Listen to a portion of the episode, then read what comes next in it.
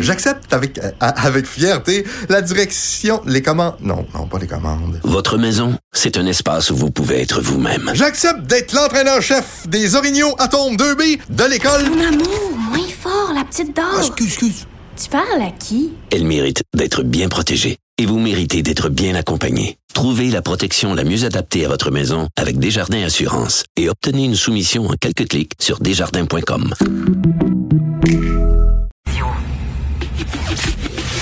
Le, commentaire de Félix Séguin, un journaliste d'enquête pas comme les autres. Avouez-le, avouez-le, on est tous fascinés par les histoires de mafia et de crimes organisés. Dire, tous, on a tous vu Le Parrain, je sais pas combien de fois, Goodfellas, Donnie Brasco, on les a tous vus, ces films-là. Et là, c'est du bonbon.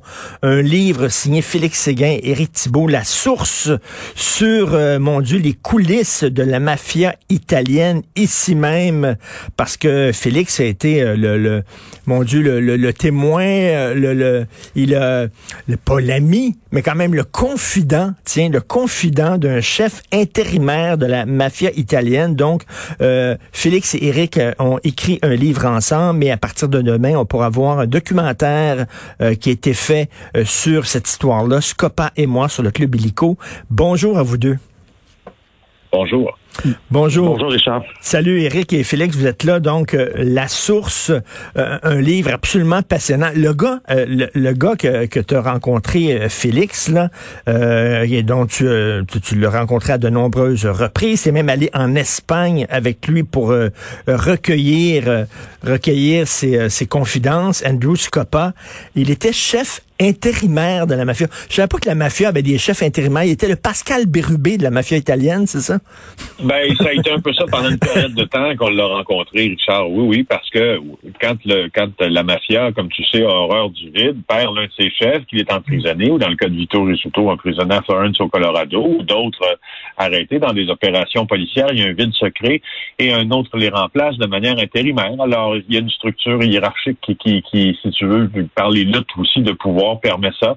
Et Andrew Scopa, pendant un bref instant, a été cette personne-là. Moi, euh, euh, c'est Andrew Scopa, je l'ai rencontré à fin 2013, début 2014. Pendant six ans, il devient euh, une source que je consulte très régulièrement pour comprendre comment ça fonctionne dans le monde mafieux, parce que j'avais un intérêt marqué pour ça. Puis, euh, évidemment, des sources dans le monde interlope de cette qualité-là, il y en a peu qui parlent ou pas qui parlent.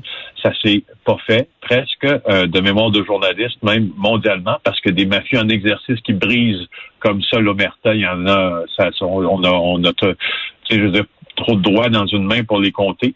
Et puis finalement, tout ça, euh, on embarque mon, mon, mon fidèle partner, Eric, euh, avec qui on fait tout ensemble, ces couvertures-là. Puis on décide euh, de lui proposer d'aller en Espagne pour écrire un livre sur euh, au fond, sa vie, ses confidences, ses secrets. Puis il a dit oui, comme ça.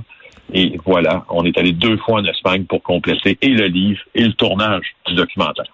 Éric, euh, la loi de la loi de l'omerta s'applique à la mafia, mais s'applique aussi aux journalistes. Hein. Il faut pas dévoiler sa source. Euh, qui savait que vous aviez des contacts les deux avec un, chef de la mafia euh, autour de vous? J'imagine il, faut vraiment limiter au minimum euh, les gens à qui on se confie. Ouais, T'as raison, Richard. Euh, Aujourd'hui, là, c'est la fin de, en tout cas, en ce qui me concerne, c'est la fin d'à peu près une quinzaine de mois de, de, de, vie euh, en secret. Hein. On, on a, on a gardé ces confidences-là en secret. On en a parlé à presque personne. C'était un cercle très, très fermé de, de gens qui, euh, qui essentiellement, c'est des gens de notre cercle professionnel, ben euh, oui. nos patrons, euh, notre éditrice euh, qui était au courant et euh, même notre famille, euh, on n'en parlait pas Oh non. parce que c'était, il y avait des enjeux de sécurité là. Il faut, il faut, faut en être conscient. ce qu'on a Évidemment, Andrew Scopa, quand on est allé en Espagne avec lui, c'est à l'été 2019. Et là, il s'est fait, il s'est fait tuer euh, en octobre euh, 2019, le 21 octobre, la, la, la, journée de la fête de Félix. Et ouais, ouais, méchant cadeau. Le, Méchant cadeau, oui. Puis euh, et, et là, on avait tout le matériel pour écrire le livre, sauf qu'on on savait qu'on ferait pas ça du jour au lendemain. Et, et évidemment, ce qu'on a eu comme confidence de, de Scopa, qui était qui était exceptionnel, parce que on, on le sait là, euh, ça n'arrive pas là, avoir une source dans, dans le milieu de la mafia de haut rang comme ça. Alors là, il fallait il fallait euh, se mordre la langue puis euh, garder ça pour nous parce que évidemment il y a certainement des on, on pense qu'il y a des gens là, dans le crime organisé euh, qui euh, auraient peut-être pas aimé ou voulu qu'on diffuse, qu'on publie ce, genre de confidences. Ben oui, c'est donc il y avait des enjeux de sécurité. Puis Félix, la question que tout le monde se pose, c'est pourquoi un haut placé de la mafia italienne euh, sentait le besoin de se confier à des journalistes? Ben, là-dessus, je, je me replace euh, dans cette euh, cette cette maxime. Je me redis la maxime à laquelle je pense tout le temps euh, lorsqu'il est question de journalisme d'enquête, puis de journalisme en général. Toutes les personnes qui te parlent ont un but oblique. C'est à toi de euh, départager Mm. le vrai du faux et ce qui est d'intérêt public aussi, qui c'est ce qui ne l'est pas. Dans le cas d'Andrew Scopa, nous pouvons l'affirmer. Les policiers également qui le connaissent peuvent l'affirmer. C'était un homme qui était extrêmement planificateur et même s'il n'a aucune éducation, d'une intelligence, ma foi, remarquable, un peu à la Wayne Gretzky, il voyait deux passes devant où la rondelle était pour se retrouver. Et il y avait peut-être un peu de ça là-dedans. Parce que, évidemment, euh, euh, c'est Eric qui nous faisait penser euh, là ça, là, de- de- à ça aujourd'hui. Euh, c'est pas tous les, les criminels qui aiment se retrouver dans le journal, mais tous les criminels lisent le journal. Alors même chose pour euh, pour Andrew Scopa, il n'aime pas se retrouver dedans, mais si il a le pouvoir de nous donner des informations qui nous permettent de faire des articles, euh, lui qui pense, pensait-il, pouvait euh, pouvait, disons, dévier l'attention de sa propre personne. Il pensait qu'il euh, qu'il gagnait, j'imagine, mais il n'a pas gagné. Parce qu'on Lui, disait, lui, disait, lui, il disait, je vais utiliser les médias à mes fins. Là. Mettons, s'il voulait semer la pagaille dans un, dans un clan particulier, passer un message, etc., il a dit, bon, je vais utiliser les journaux par l'entremise de, de ces deux journalistes-là. Ben, tu sais, moi, j'ai jamais su son but euh, ultime euh, à ce pas dans ça, mais je, pense que c'est une question de, de ça, ça, c'est une des questions qu'on peut se poser. La question de la vanité, c'est la seconde. Euh, la question de la vengeance, c'est euh, la troisième, parce que euh, il règle des comptes aussi avec euh, ses anciens, ses ennemis. Là, il a, il a été euh, c'était métal sur métal, lui et le clan de euh, Soletuto Risuto à la, à la toute fin. Alors euh, voilà, il y a peut-être un peu de ça là-dedans. Et, et euh, comment ont- euh, comment s'est fait le- les, premiers pas en fait là? Qui a contacté qui? Comment c'est comment c'est arrivé que vous avez rencontré euh, Scopa, que tu as rencontré Scopa, Félix? Ben, c'est moi d'abord qui euh, cherchais à me, faire une source dans ce milieu-là, puis c'est des policiers qui nous ont mis assez ironiquement en contact avec lui, euh, des policiers qui le connaissaient parce qu'Andrew Scopa euh, naviguait toujours entre deux eaux, c'est-à-dire qu'il fournissait de l'information à la police également pour se faire euh, pour être à la limite protégé d'une certaine façon de certaines enquêtes. Et puis, euh, donc, on me l'a présenté. Puis la première fois que je l'ai rencontré, c'était dans un hôtel euh, dans le quartier Griffintown, à l'hôtel Alt.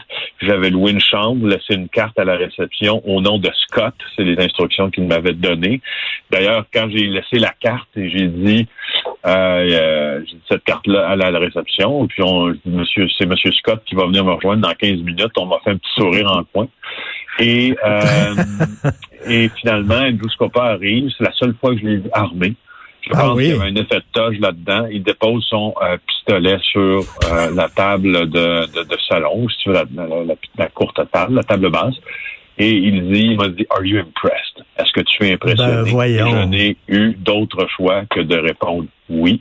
Et là, de fil en- d'année en année, moi, j'ai continué euh, justement rencontrer Andrew Scopa jusqu'au moment où, où, euh, où je demande à Eric euh, d'entrer dans la danse. Et puis, Eric se fait pas prier pour le faire d'ailleurs. Il dit oui tout de suite. Are you impressed? OK, le gars quand même était assez euh, vaniteux, assez narcissique. Eric, on a tous vu Donnie Brasco, l'histoire d'un agent euh, du gouvernement qui infiltre la mafia, qui devient comme ami avec un des chefs de la mafia qui est joué dans le film par Al Pacino. Et il y a des liens d'amitié. Et à la fin, quand c'est quand c'est le temps de le dénoncer, Donnie Brasco le policier, il, a lié des liens avec tout ce temps-là, avec le gars, tout ça. Donc, comme journaliste, vous avez passé du temps avec lui, vous, avez, vous êtes allé en Espagne, vous avez bu du, vin avec lui, vous avez jasé.